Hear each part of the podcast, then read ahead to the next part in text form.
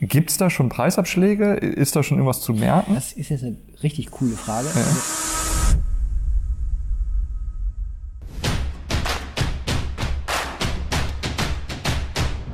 Also der Immobilien-Experten-Talk. Andreas, willkommen zurück zum zweiten Teil. Wir haben im ersten Teil sehr viel über Daten gesprochen. Daten hängen aber auch immer sehr viel mit Transparenz zusammen. Der Immobilienmarkt ist grundsätzlich einer, wo sehr häufig über die Transparenz gesprochen wird. Meine Frage an dich, wo haben wir denn im, in, den, in dem Immobilienmarkt transparenten Markt und wo haben wir einen intransparenten Markt? Das ist tatsächlich ein Lieblingsthema von mir, weil ich seit äh, vier Jahren, glaube ich, für einen Kunden hier in Berlin, HPWA, die sogenannte Off-Market-Studie mache. Äh, der Kunde hat gesagt, sag mal, Andreas, alle Makler möchten, das ist das Allerschönste, wenn man einen Off-Market-Deal hat. Ne?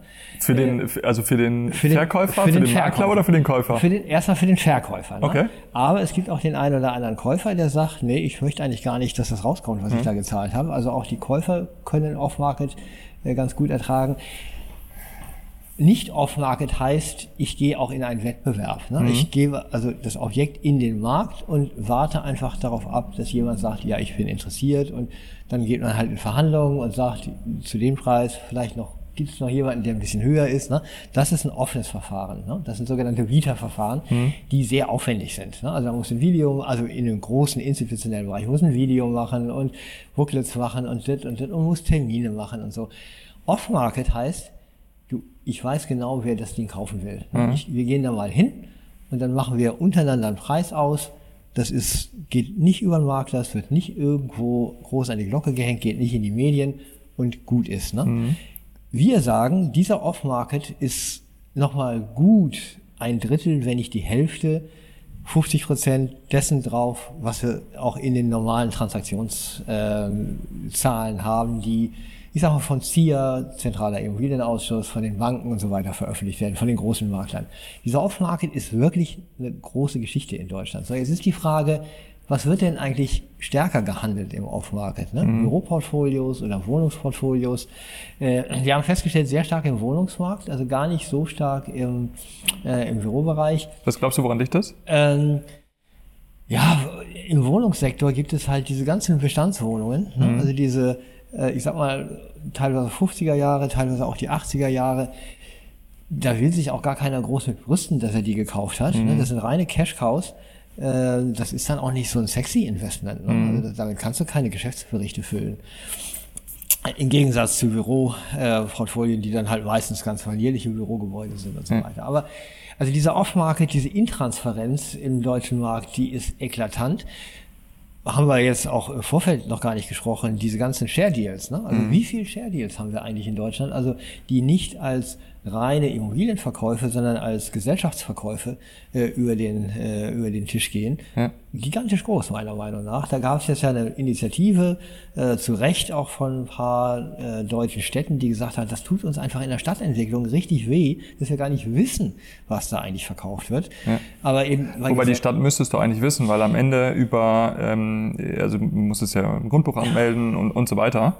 Nee, du musst im Grundbuch nicht. Also wenn du eine äh, okay, beim Share Deal, korrekt. Projektgesellschaft ja. XY hast, ja. äh, dann wird halt diese Projektgesellschaft verkauft. Ja. Aber wer dahinter der Eigentümer ist, das wird in Deutschland nicht veröffentlicht. Ne? Äh, also das ist schon äh, ein Ding, wo Deutschland auch, ich sag mal, von Angelsachsen oder von Skandinavien, die sagt, sag mal, geht's noch? Was habt ihr denn eigentlich für eine Kultur? Ja. Ne? Also, dass, dass das du, eben nicht du, transparent ist. Ja? Jetzt, äh, sehr spannende Frage. Du, wir haben vorhin darüber gesprochen, Immobilien-Scout minus 20 Prozent das wäre dann eigentlich, dieser Preis ist ja nur für den transparenten Markt. Jetzt müsste ich eigentlich hingehen und sagen, na ja, wenn ich ein Drittel oder die Hälfte noch im Off-Market-Deal habe, mhm. kann ich eigentlich ja noch mehr runterziehen, weil die Preise habe ich nicht und dementsprechend ist der Preis, den du öffentlich siehst, nochmal komplett anders verfälscht. Das ist ganz interessant. Das haben wir tatsächlich in diesen Studien gemacht. Also man kann diese Studien übrigens Off-Market-Studie kann man im Internet mhm. nachgucken äh, ist das auch preisrelevant. Es ist relativ wenig preisrelevant. Mhm. Äh, sowohl Verkäufer als auch Käufer sagen, wir wollen einfach diesen ultra komplizierten Prozess nicht machen. Ne? Ja. Wir wollen einfach hinter verschlossenen Türen sagen, wir machen's. Äh, also ich sag mal, Preisdifferenz, äh, man weiß ja nicht, wie das in einem Vita-Verfahren gelaufen wäre. Ne? Also von daher ist es auch schwierig äh, zu vergleichen. Aber ich sag mal so, minus plus fünf Prozent. Ne? Also ja. Mehr ist das eigentlich nicht. Ja. Okay, aber ich meine, dann sind wir schon ja. bei einem Viertel des Preises. Kann auch ne? wieder was ausmachen, klar, sicher. Ähm, würdest du sagen, Unterschied ähm, äh, Wohnungsmarkt im Vergleich zu ähm, äh, Commercial, also sprich Büro, äh, Einzelhandel etc. Meine Hypothese wäre, im Einzelhandel ist es nochmal eklatanter, weil je größer das Objekt, desto mehr wollen eigentlich sich nicht damit brüsten und sagen, hey, ich bin der Eigentümer davon. Ja, Siehst du es genauso? Im, Im Einzelhandel ist auch, also wirklich, ich weiß gar nicht, ob ich das im Video sagen kann. ähm, Einzelhandel ist eine ganz schwierige Geschichte. Ne? Ja. Also die Einzelhandelsmiete äh, bezieht sich ja sehr stark auf den Umsatz, der pro Quadratmeter Einzelhandelsfläche gemacht wird. Ja. Deswegen spricht man auch in Gastronomie, also ein Café ist das allerletzte, was du eigentlich machen solltest, weil du, also wirklich so ein Tante-Oma-Café, weil mhm. du wirklich nur von zwei Uhr nachmittags bis äh, fünf Uhr nachmittags deinen Umsatz machst. Ja. Du brauchst eigentlich wirklich diese äh, 16-Stunden-Gastronomie, du musst ein Frühstück, ein Lunch, ein Nachmittags, äh, Essen und hinterher noch die Bar am besten mhm. haben. Also das, das ist das, wo du viel Umsatz kriegst hier McDonald's, Burger King und so weiter, die kriegen das ganz gut hin. Ja. Aber das normale Restaurant tut sich da auch schwer. So, jetzt kommen wir zum Einzelhandel. Es geht ja um Umsatz äh, je Quadratmeter, also so ein normaler Supermarkt, der ist wirklich sehr, sehr gut, wenn er 4000 mhm. Euro mhm. den Quadratmeter macht im Monat. Ne? An Umsatz. An Umsatz. Mhm. Ne? Äh, so ein Juwelier schafft, wenn er sehr gut ist, 20.000, der normale schafft 10.000. Ist schon mal deutlich mehr. Also ein Juwelier kann eine deutlich höhere Mieter zahlen als ein mhm. Supermarkt. Oho, wer hätte das gedacht? Ne? Ja. So, jetzt kommt so einer wie Apple ne, rein. Ein Apple Store macht, also lage ich mich jetzt nicht mit der Zahl fest, ich sag mal 60.000 äh, Euro den Quadratmeter. Mhm. Der kann also ein Vielfaches an, an Miete zahlen. So. Ja. Was ist denn jetzt der Marktwert von einem solchen Standort, wo ja. ich sag mal sehr unterschiedliche Akteure sein können? Das, ne, wir reden alle über die Fre Frequenzen in den Shoppingcentern und so weiter. Das ist so kompliziert, dass ich sage, und da ist jeder gut beraten, mhm. wenn er möglichst leise ist. Ne? So, und jetzt komme ich, was ich nicht sagen wollte. Weißt du, was der höchste Umsatz pro Quadratmeter war. Wir hatten doch mal lange dieses, diesen Beate-Use-Riegel da hier am Bahnhof Zoo. Ne? Ja. Also diese Sexkinos, also mhm. das ist unbeschreiblich, was die an Geld machen. Ne? Mhm. Ich meine, darüber redet natürlich keiner. Ne? Ja. Aber als Eigentümer, fein, Cashflow. Ne? Ja. Spannend, aber das würde ja bedeuten, also gerade auch für so einen Projektentwickler, der schaut es natürlich an, wenn ich ein Projekt entwickle, an wen kann ich es vermieten? Mhm. Naja, habe ich eigentlich wenig Lust auf, äh, auf Gastronomie, mhm. Tante Emma Laden, mhm. sondern ich suche mir genau den ja. Apple Laden. Genau. Und ich glaube, also in Berlin sieht man es ja auch. Ja? Also ist ja vor kurzem auch in der Nähe vom, vom Hackischen Markt, ist ja auch ein Apple Store entstanden. Ja. Meine Vermutung ist, die Mieten sind dadurch signifikant und gestiegen. Im ganzen Umfeld, ne? weil Apple bringt Frequenz. Äh, alle sagen, wieso, wenn der das zahlt, könnt ihr doch auch zahlen. Und das hat wirklich was zu tun dann mit, welche Marken sind dann da. Ich meine, auch hier die Kudamm-Lagen hier da äh, an der Bleibtreustraße, also dieses, wo die ganzen russischen äh, Boutiquen und Parfümerieläden sind und so weiter. Das geht natürlich nur mit der Zielgruppe der russischen ja. äh, Klientel. Ne? Also ich meine, wenn die nicht da ist, dann bumm, sind die ja. wieder weg. Ne? Würdest du sagen, ist das so ein, so ein typisches Hauptstadtphänomen Berlin? Ja, wir sind in der großen Bubble oder Du ja, selber kommst ja auch, auch äh, aus dem Ruhrgebiet. Ja, das ist. Ist das da ähnlich? Nein, das, die Essener Innenstadt ist ganz furchtbar. das ist wirklich genau das Gegenteil. Da ist das, was früher mal da war, an Konsum und an, äh, an ne, also so ein C&A, ein Karstadt und so weiter, die machen alle keinen Umsatz mehr. Ja. Ne? Ein Kaufhof, ja? Also Kaufhof, Kaufhof aktuell genau, große Probleme. Die, so also ich weiß noch, äh, Essen, wenn du aus dem Bahnhof rauskommst, guckst du quasi genau auf diesen genau. riesen... Ja Kaufhof drauf. Genau, und da kommt jetzt unten ein riesengroßes Yoga-Studio rein. Ne? Also mhm. das ist die Zeit heute. Ne? Ja. Also wahrscheinlich nicht zu der Miete von einem Kaufhof, aber immerhin auch noch äh, Cashflow. Ne? Ja, immerhin ein bisschen Miete. Ein bisschen, aber auch nur da, direkt am Hauptbahnhof, alles andere ist schon kritischer. Mhm. Diese Leerstände sind natürlich das Kritische. Und lass uns gleich auch noch mal über Onlinehandel und Logistik sprechen, weil das ist ja das Interessante, dass eigentlich in unserer ganzen Lebenswelt so eine Innenstadt auf einmal also gar nicht mehr so eine Bedeutung hat, weil tatsächlich dieses äh, Googeln und Preisvergleichen und gucken, wo kriege ich das hin, das ist geht massiv in die Logistik. Ne? Also Mhm. früher hat man ja auch gesagt, oder vor drei Jahren, Logistik war der Gewinner in der Corona-Krise. Würde ich sagen, Corona sah überhaupt keine Gewinner, ist ein blödes Wort, aber äh, es ist ja schon so, dass sowohl im Onlinehandel wie auch jetzt in dieser ganzen in den Switch von der Automobilindustrie von Benzinern auf Elektro, das sind unheimliche Logistik- und Industrieverschiebungen, die da stattfinden. Und wenn wir gerade über Intransparenz sprechen, äh, das ist in diesem Industriebereich natürlich auch eklatant, weil äh, anders als in Großbritannien, wo viele von diesen Gewerbeparks eben vermietet werden und ganz normal auch der professionelle Immobilienmarkt sind, hier in Deutschland sind das alles äh, mittelständische oder größere Unternehmen, die das alles im Eigentum haben. Ne? F- Sagt denen mal, ihr müsst bitte schön äh, sagen, was eure intern kalkulierten Mieten sind. Ja. Die wissen es ja dann noch nicht mal. Ne? Ja. Und noch ein ganz anderer Punkt jetzt, sorry. Ja, ja, ich ge- gar nicht gerne, ja. Also es ist sehr spannend, die- die Was Infos von dir zu kommt, bekommen. Wir, bisher konnte man Mietverträge verkaufen. Es ging wirklich nur um den Cashflow. So. Mhm. Jetzt kommt ESG, Klimawandel, Ja. CO2-Preis. Das nächste, was kommt, welchen CO2-Verbrauch hat das Gebäude? Also sowohl in der Erstellung als auch im Betrieb. Was ist der CO2-Preis eines Gebäudes? Das wird jetzt unter ESG-Gesichtspunkten ein riesengroßes Thema. In diesen Jahren sind alle total paranoid und wissen nicht, nicht vor, nicht zurück, weil jeder sagt irgendwas.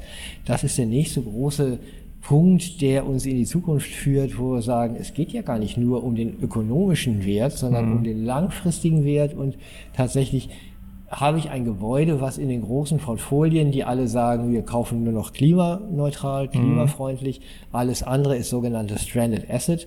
Also da kommt noch richtig was auf uns zu. Ne? Ja, das ist spannend. Also ich habe äh, vor kurzem auch mit ein paar Banken dazu gesprochen und O-Ton war, wir wollen gar keine schlecht sanierten Genau. Wohnimmobilien als auch Gewerbeimmobilien. Das ist das sogenannte Stranded Asset. Also die großen Investoren äh, und die großen Banken haben einfach wirklich Angst davor, in 20 Jahren auf was zu sitzen, was sie überhaupt nicht mehr loswerden. Lass uns noch einmal auf das äh, Thema Transparenz für äh, ISG beziehungsweise ähm, Energieklassen.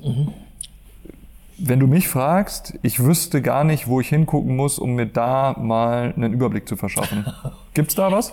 Ja, äh, erstmal DGNB, ne, also gucken, wie machen die das. Also die sind schon eine große Institution. Dann gibt es die ähm, Cradle to Cradle NGO, heißt es. Die sitzen hier in Berlin, äh, Tempelhofer Flughafen, sind auch noch eine kleine Unit.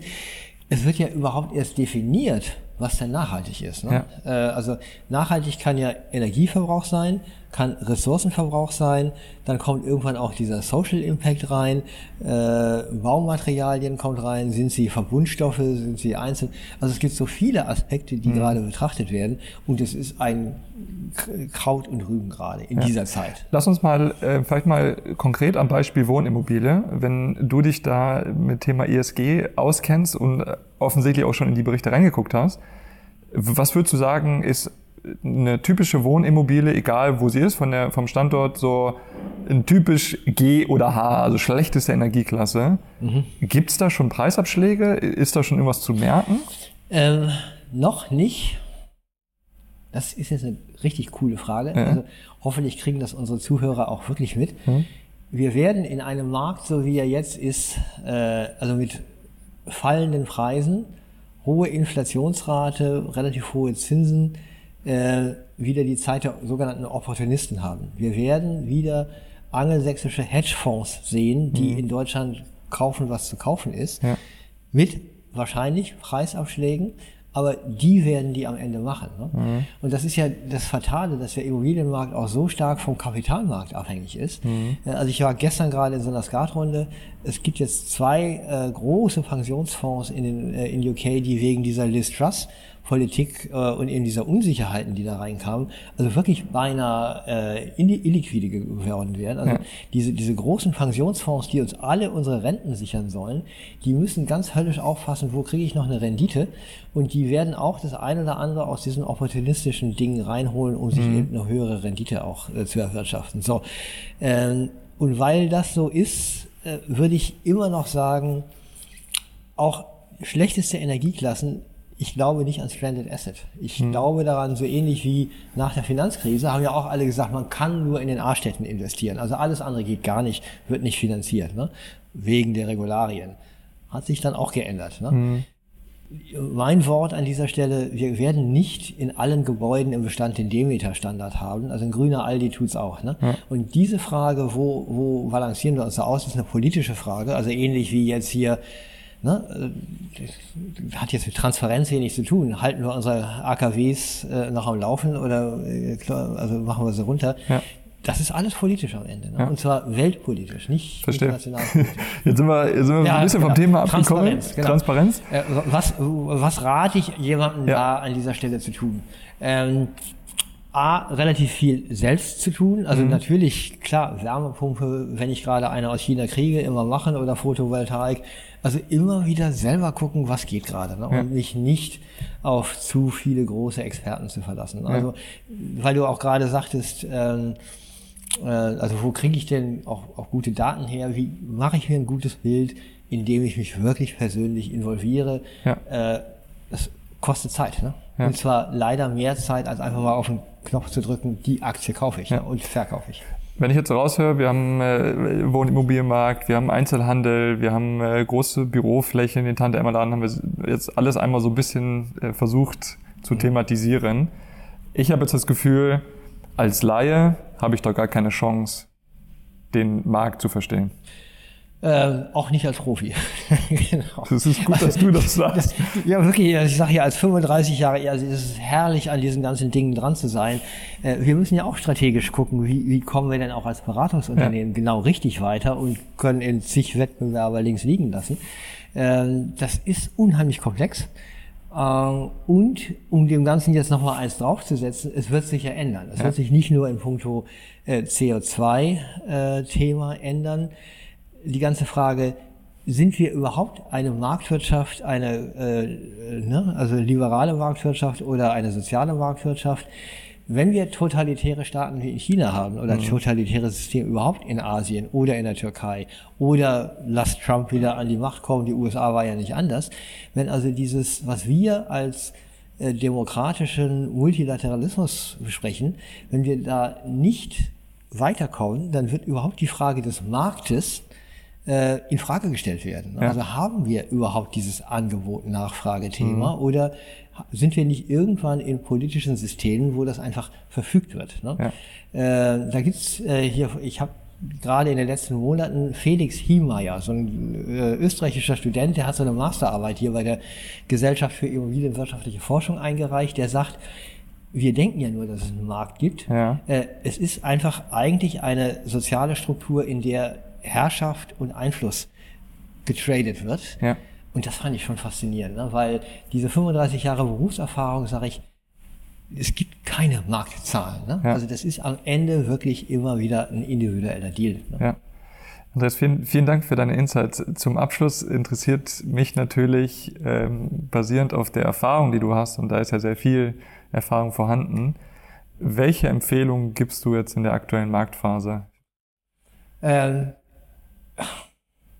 auch ich sage auch abwarten. Ne? Also sorry, ne, das ist für alle, die an einem Transaktionsmarkt interessiert sind. Ja. Ähm, ich würde tatsächlich abwarten bis irgendwie, ich sag mal, früher nächstes Jahr. Das sagen viele übrigens. Ne? Also ja.